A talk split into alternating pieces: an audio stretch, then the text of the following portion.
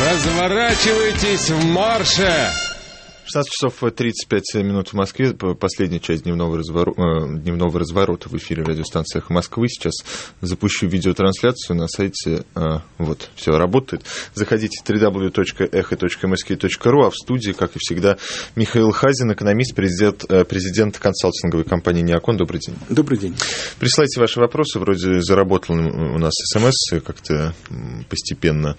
Плюс семь девять восемь пять девятьсот семьдесят сорок пять сорок пять. Сегодня будем вопросы с сайта задавать, но начать мне хотелось бы с той истории, которая сейчас э, полчаса обсуждалась у нас в эфире, расследование, которое провел Алексей Навальный, опубликовал относительно э, относительно того, как бюджетные, как э, пропадают деньги в компании Транснефть. Для вас это стало какой-то новостью для вас? Это стало ну, чем-то неожиданным? История про Транснет была известна много лет тому назад, когда это все, когда это все только начиналось. Проблема в другом. Знаете, как, как, нас, как писал Владимир Владимирович Маяковский, скажите, если звезды зажигают, значит, это кому-нибудь нужно. Угу.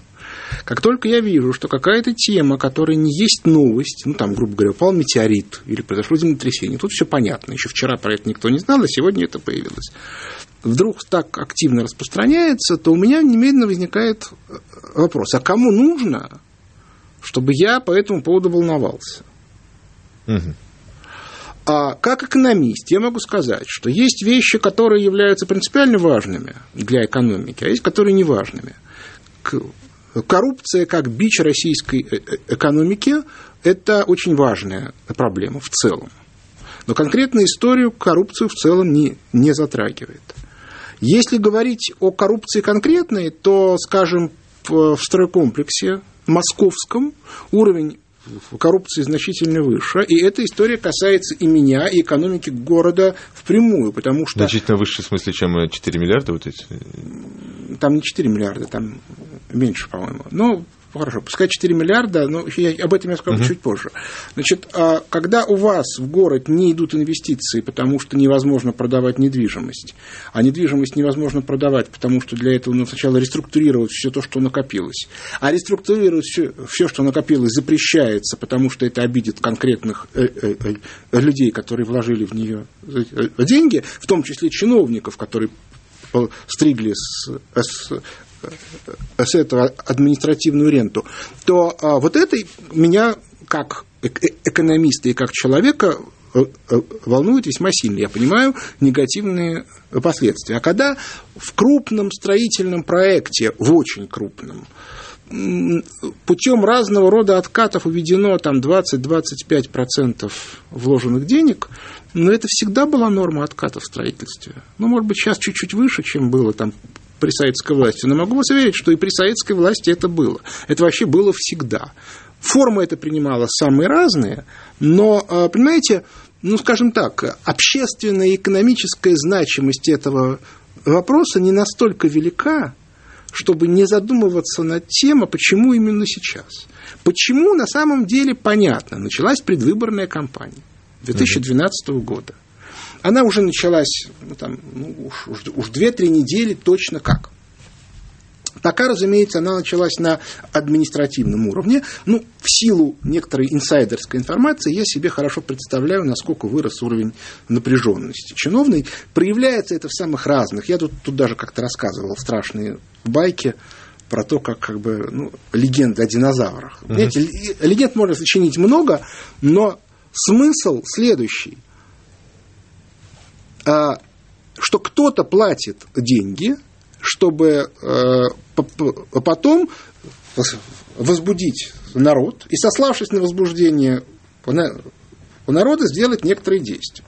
У меня на это реакция следующая. Если кто-то платит деньги за то, чтобы какая-то информация попала в СМИ или в интернет, то я хочу понять, кто мне заплатит за то, что я ее прочитаю. Ну, согласитесь, это, ну, как бы можно придумать и, и другие подходы, но этот имеет право на существование. Вот а, давайте разбираться сразу. Если мы хотим говорить о коррупции, то, то давайте говорить о московском жилье. Вот, вот это мне представляется более важным. Давайте говорить о, соответственно, давлении на малый бизнес.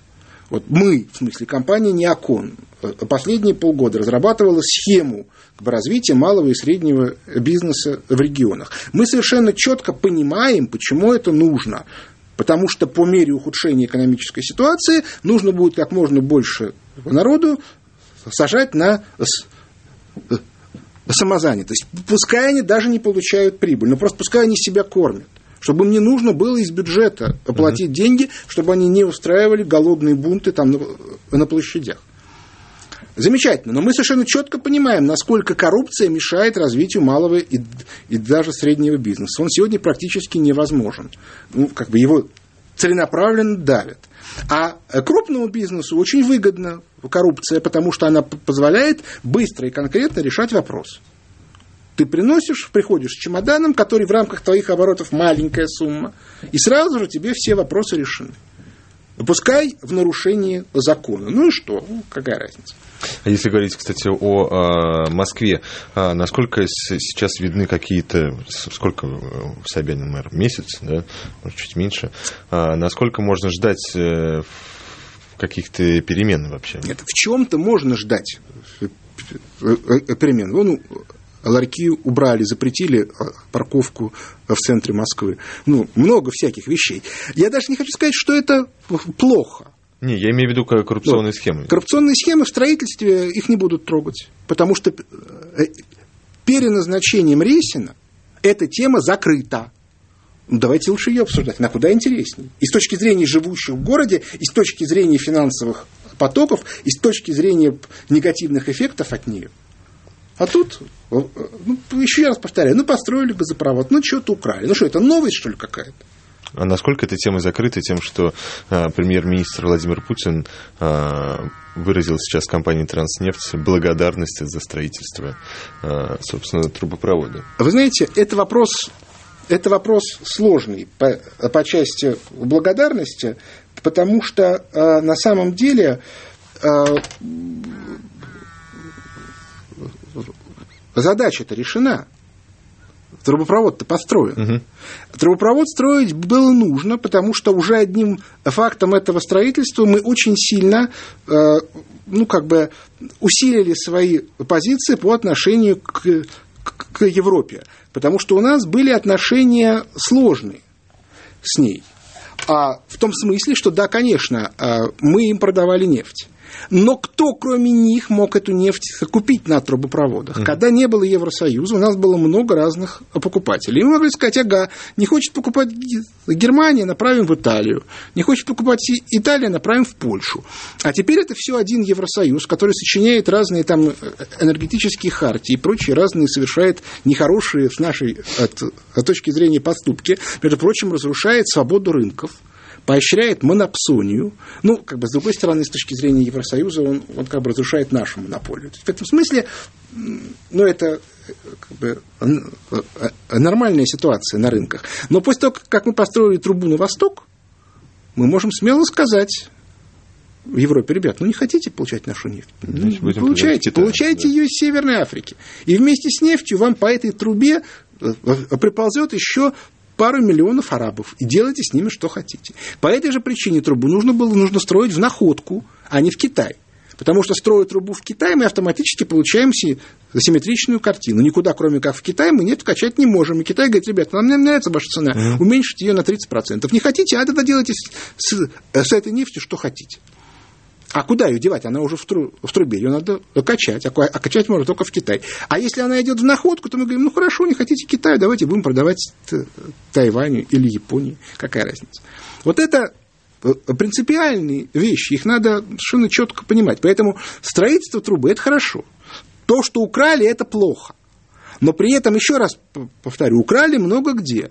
Либо вы собираетесь бороться с системой коррупционной, либо вы ничего против системы не имеете, но конкретные дела в удобный э, момент вытаскиваете.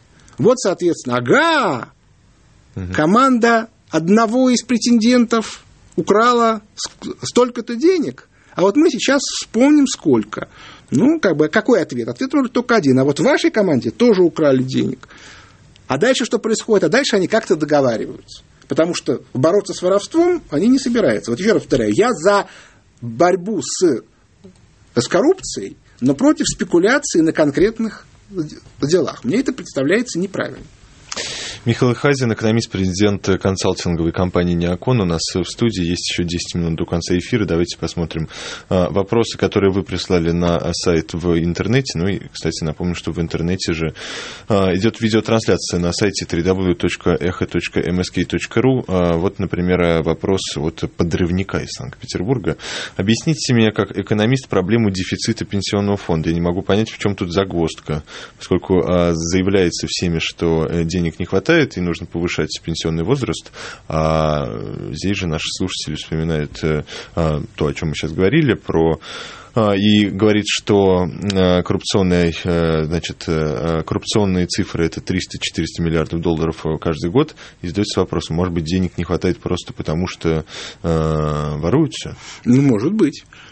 Может быть, нет. Ну, давайте смотреть. Что такое пенсионный фонд? Это люди, которые работают, платят взносы пенсионные, которые перераспределяются между э, пенсионерами. Если пенсионеров стало больше или взносов стало меньше, то, соответственно, в пенсионном фонде образуется дырка. Сегодня эта дырка покрывается за счет бюджета. Это и есть дефицит фонда. Значит, есть два вопроса. Первое, со всех ли операций платятся налоги? И вообще, как бы, вся ли экономика обслуживается вот этими налоговыми схемами.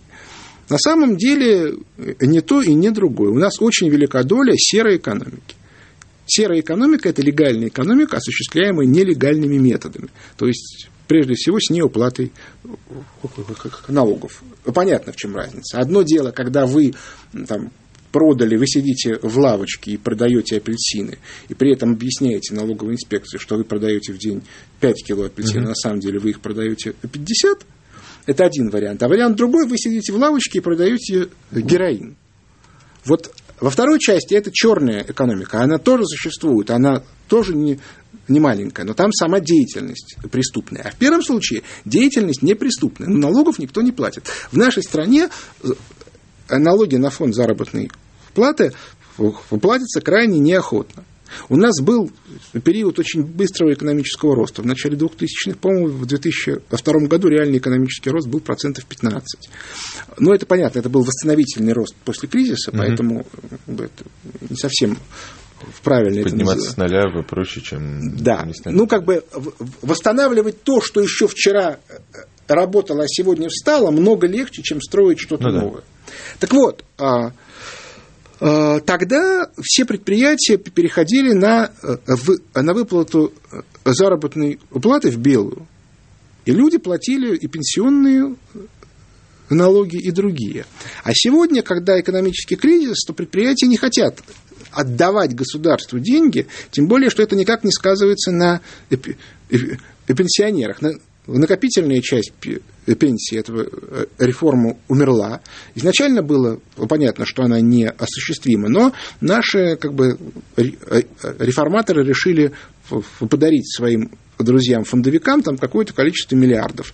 Ну, в результате они сделали накопительную часть пенсию, отдали их. В результате кризиса эти деньги обесценились. Стало понятно, что система эта работать не будет. И накопительные части закрыли. То есть все, эти, все что люди накопили, им сказали, ребят, простите, вот все. Угу. Не шмогла. Вот.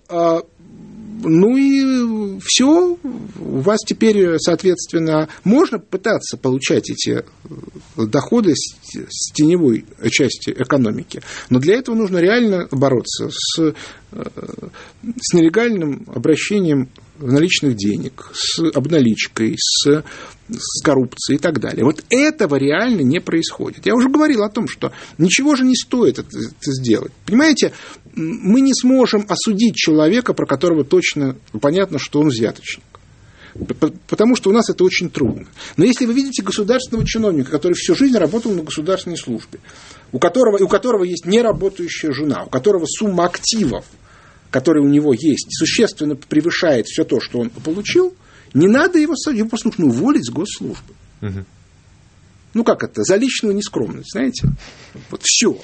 За потерю доверия. Ну, понимаете, ну просто вот не, я рассказываю историю, которую мне рассказывали, и мне нет оснований не верить. Значит, некий мой знакомый ходит в баню такую, как называется, э, престижную. И туда ходит некоторая компания. И вот ходил некий туда э, э, молодой человек, который работал как бы, ну, в каких-то там, он у него есть погоны, но он служит не в армии, а в каких-то там, не, не, я, не, я не знаю, у нас там ну, понятно, да. много военизированных ага. министерств и ведомств. И вот он говорит, что вот надо, у него Мерседес такой очень Хороший. модный и дорогой, да. да. Он говорит, надо продавать Мерседес и покупать Бентли. Говорит, «А почему? Он говорит, понимаешь, мне майора дали, и негоже майору ездить, как всякие лейтенанты и капитаны в Мерседесе. Ну вот, понимаете, это же... Понимаете, это уже даже не как шутка рассматривается, а просто как жизнь.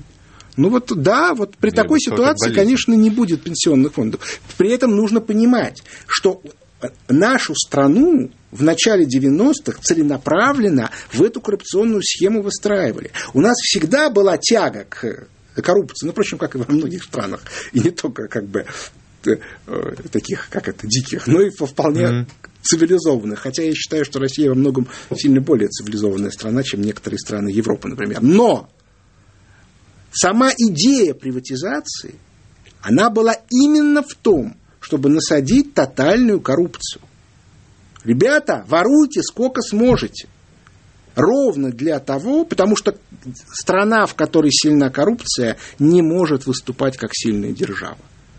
Потому что в ней нет элиты, у которой имеется интерес. В коррупционной стране у, у каждого представителя элиты один интерес. Украсть как можно больше, можно пока... Больше. Да, ну вот и все. И при этом держать еще все на Западе. Что говорил по этому поводу Бжезинский? Ребята, у вас нету элиты. Потому что не может быть у страны элита, если у этой элиты деньги в чужих банках. Это наша элита. Ну, точнее сказать, мы ее, конечно, к себе как элиту не пустим, ровно потому, что они коррупционеры. Но слушаться они будут нас, потому что их деньги в наших банках. Абсолютно э, э, логичная э, позиция. В этом месте я с Бжезинским согласен. Остается у нас две с половиной минуты. Давайте еще несколько вопросов. Сайт. По каким признакам можно определить начало конца кризиса? Ну, очень разные. Но самое главное – это равновесие спроса и предложения. То есть, фактически, кризис заканчивается в тот момент, когда, э, во-первых, спрос перестает падать, а он, он сегодня падает и будет падать еще довольно долго, а во-вторых, объем предложения, то есть объем реального сектора экономики, сравнивается с, с объемом спроса. То есть, иными словами, экономика выходит на дно после кризиса, но болтаться она там может очень долго.